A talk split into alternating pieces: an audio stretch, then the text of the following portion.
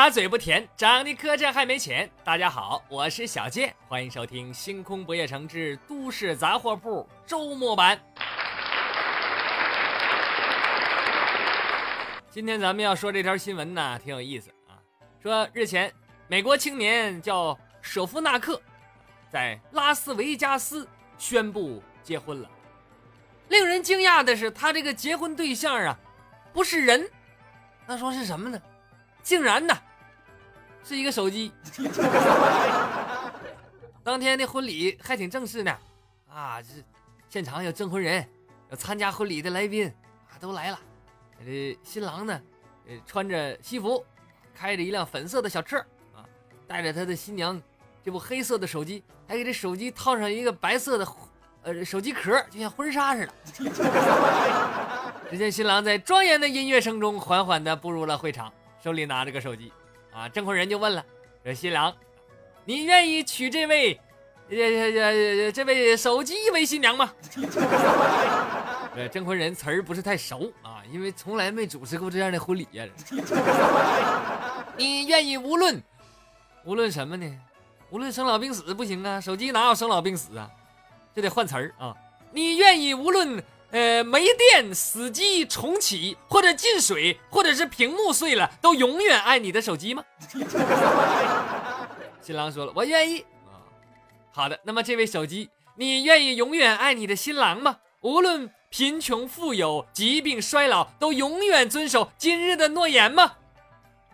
手机听完没说话，他也说不了话，是吧？而是播放了一段歌曲。我愿意为你，我愿意为你，我愿意为你被放逐天际。唱一首歌啊！证婚人一听，好的，我宣布啊，婚礼礼成，祝愿一对新人白头偕老。不对，手机它也不能白头啊。那我祝他百年好合。也不对，没听说手机能用一百年的，那就那就什么玩意儿呢？那就祝你们激情满满的度过那激情燃烧的岁月啊！激激呃，人激情未了。呃，这就是当时的婚礼现场，具体情节呢，这词儿都是我瞎编的，但这事儿是真的，是吧？呃。可是，虽然大费周章举行了证婚仪式，还签了婚姻证书，但其实不被州政府承认啊。那也是，你妈承认就怪了。那说这个新郎整这出是为了啥呢？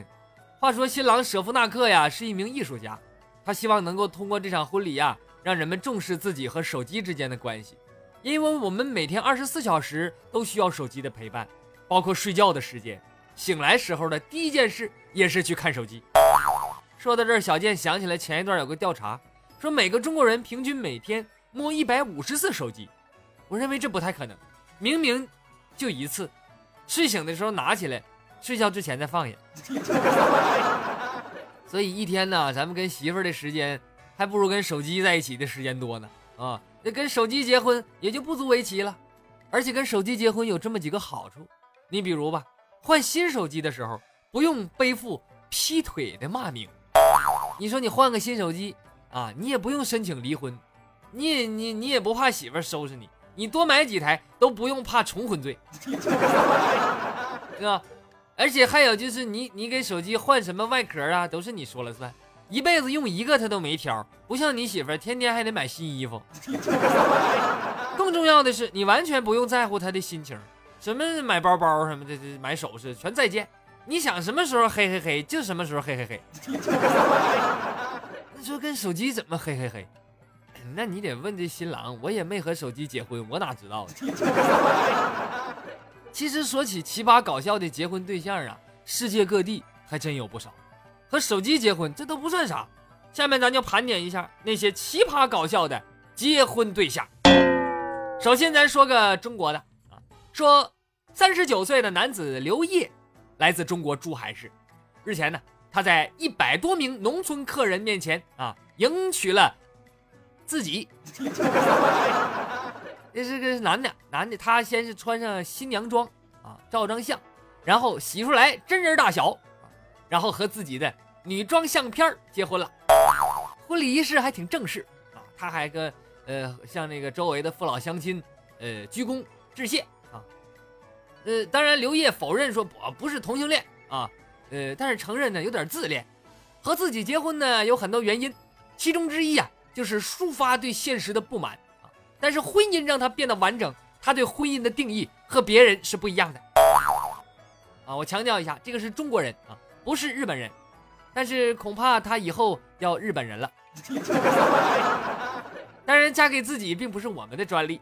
美国德克萨斯州休斯敦市的雅斯敏·艾利比也嫁给了自己，这是个女的啊。说艾利比年过四十。仍然没有找到理想的男人，为此她决定嫁给自己。她的朋友还给她祝福呢，啊，说恭喜你，我们花了四十年时间才意识到，我们不需要男人也可以活得很圆满嘛。所以众位单身狗，你们不要气馁啊，实在找不着对象，你还可以嫁给自己，实现人生的逆袭。那说除了嫁给自己的，嫁给活人的，还有嫁给死人的啊。二零一二年，泰国有个小伙啊。和自己已经去世的女友结婚了，誓言里说“非你不娶，至死不渝”。这个哥们儿是真这么做了。再有法国一对情侣，婚礼两天前新郎死于摩托车车祸，于是这新娘呢就和死去的男友结婚了啊。官员说呀，这种婚礼在法国每年都有发生啊。看来这这法国人这浪漫，这可不是道听途说啊，确实，这跟死人结婚这事儿还经常干。那么说以上啊，如果说还可以理解的话，那么不嫁人嫁给动物，或者是迎娶动物，那就更令人惊讶了。说三十三岁的印度男子西欧瓦库玛，西欧瓦库玛，就决定啊和一只狗结为夫妇。为什么呢？他说十五年前呢，他曾经用石头砸死了两只狗，还把尸体挂到树上，从那以后厄运就赖上他了。手脚瘫痪，还丧失了听力，他就向一名占星师求助，怎么摆脱这个诅咒？占星师告诉他啊，就是算命的是吧？呃，找只狗结婚，这就能好了啊！你不把人打死了吗？你就必须得娶人家的同类，你才能结哈。从此之后，这个塞尔瓦库玛啊，就吃不饱睡不香啊，每天都想出去找一只狗当媳妇儿。但是咱说，你就算找狗，你也得找个漂亮的，不是？啊！终于在十五年之后，他找到了寻觅已久的狗颜知己，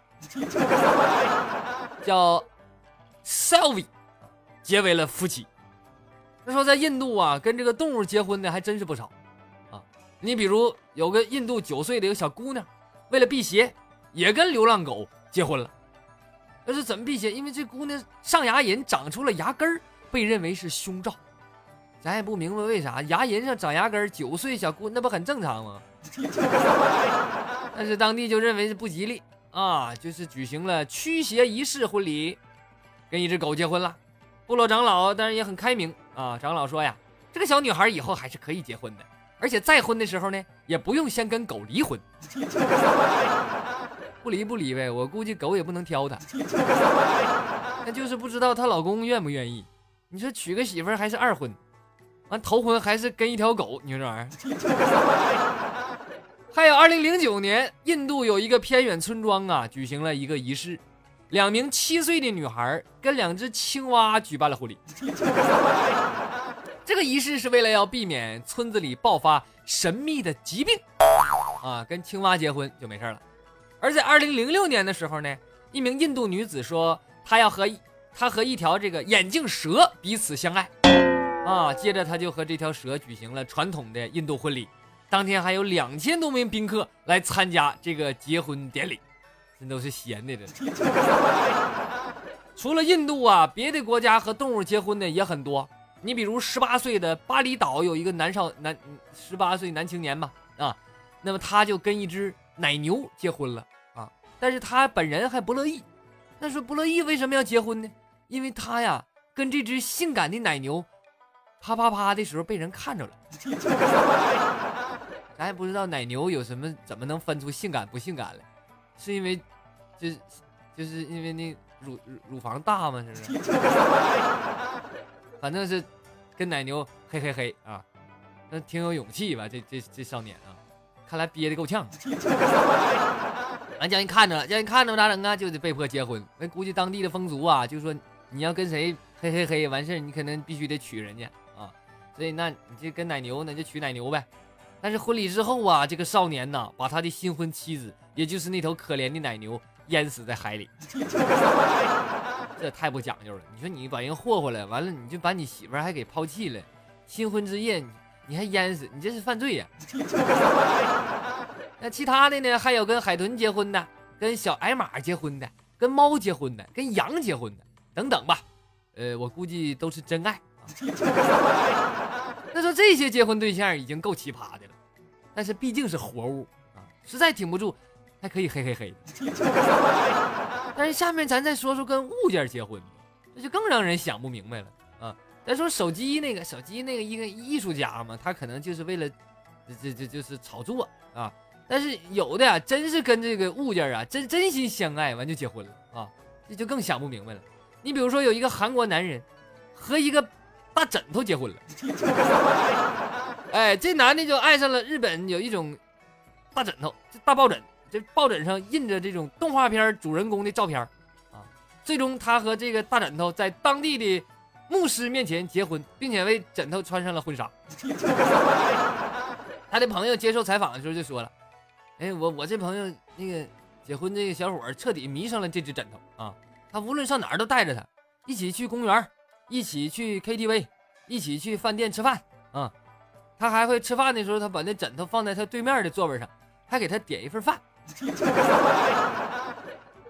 哎呀，还有日本一个男子非常迷恋电脑游戏中的一个卡通人物，竟然在东京举办了隆重的婚礼，跟这位虚拟新娘结婚。这枕头起码还能抱抱摸摸啥的，卡通人物你你是摸不着，你你是用不上的。哎，他们的婚礼在东京科技学院举行了，有一个牧师主持。这牧师啊，一天的也也挺闹心。你说什么玩意儿婚礼都得主持？